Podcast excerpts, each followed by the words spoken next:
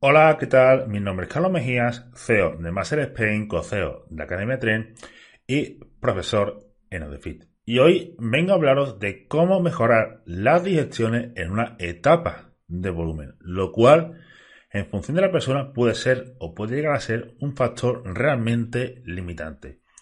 Así que sin más dilación, vamos a ello.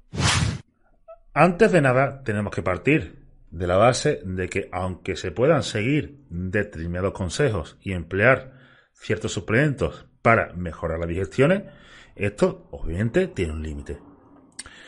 Por ejemplo, en un déficit calórico se pasa hambre. Sin embargo, este hambre pues no interfiere mucho con las actividades de la vida cotidiana.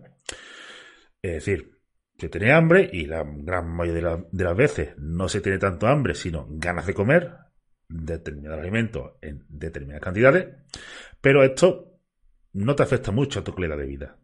Sin embargo, cuando nos estamos sobrealimentando en una etapa de volumen, pues esta sobrealimentación sí que interfiere, digamos, en cierta medida con la calidad de vida. Hinchazón estomacal, gases, diógenes pesadas, sensación de pesadez, náuseas, arcadas, letargia, sueño, etc. Todo eso afecta bastante y son cosas que se pueden producir en volúmenes ya largos o cuando la persona necesita consumir una elevada cantidad de calorías.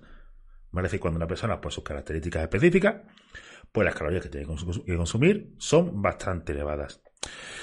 Entonces, primero, de cara a la dieta, ¿qué consejos podemos tener en cuenta para mejorar la digestión?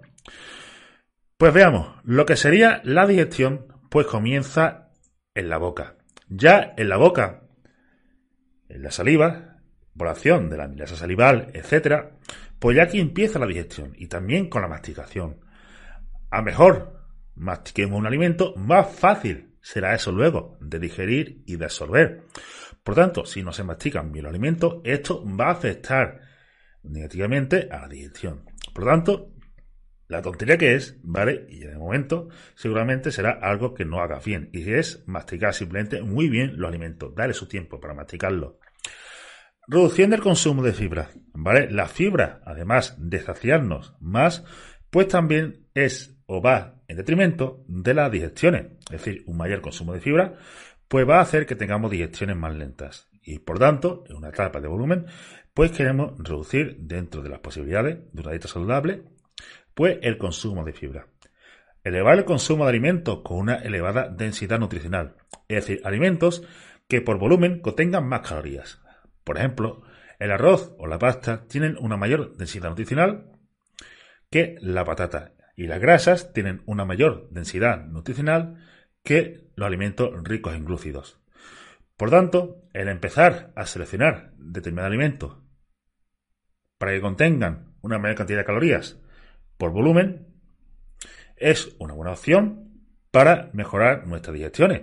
Tendremos que consumir un menor volumen de alimentos y esto nos va a afectar menos de cara a esa saciación y a esa saciedad. Consumir alimentos con, o que contengan determinadas enzimas digestivas. Por ejemplo, en el, kiwi, en el kiwi la actinidina. En la papaya la papaína o la piña la bromelina. También tenemos en este caso eh, una dieta líquida. Los alimentos líquidos son más fáciles de digerir, ¿vale? Pasan más rápidamente a través del estómago y por lo tanto va a hacer que tengamos digestiones más rápidas y no nos sintamos pesados, etcétera, durante el día o durante los entrenamientos y demás. Por lo tanto, el empezar a triturar alimentos, consumir batidos, etcétera, en lugar de alimentos sólidos, pues es una buena opción para mejorar las digestiones en un volumen, poder meter más calorías y que no nos llene tanto. Y también cuidado con las intolerancias. Podemos tener una sensibilidad al gluten no celíaca, podemos tener una leve intolerancia a la lactosa, que X alimento nos siente mal por cualquier motivo. Entonces, simplemente un poquito de sentido común y no consumas esos alimentos.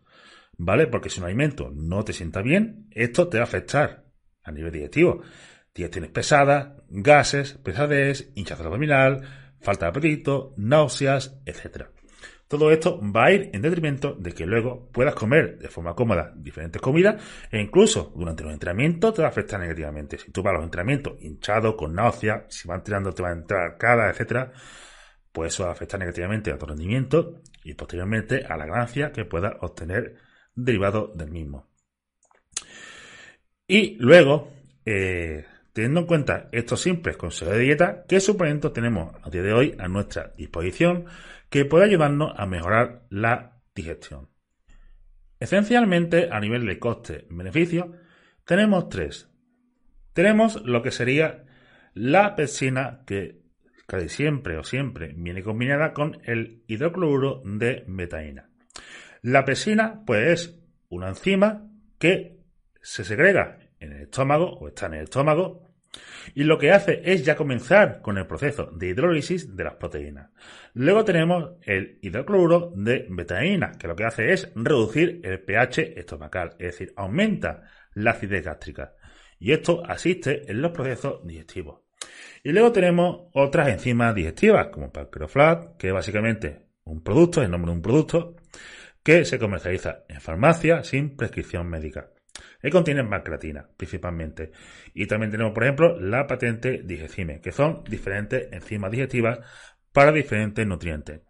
Las enzimas digestivas lo que hacen es romper lo que serían los enlaces que forman los aminoácidos y los gliceroles en las grasas, los enlaces que unen los diferentes monosacáridos dentro del hidrato de carbono y los enlaces que unen los diferentes aminoácidos para formar proteínas.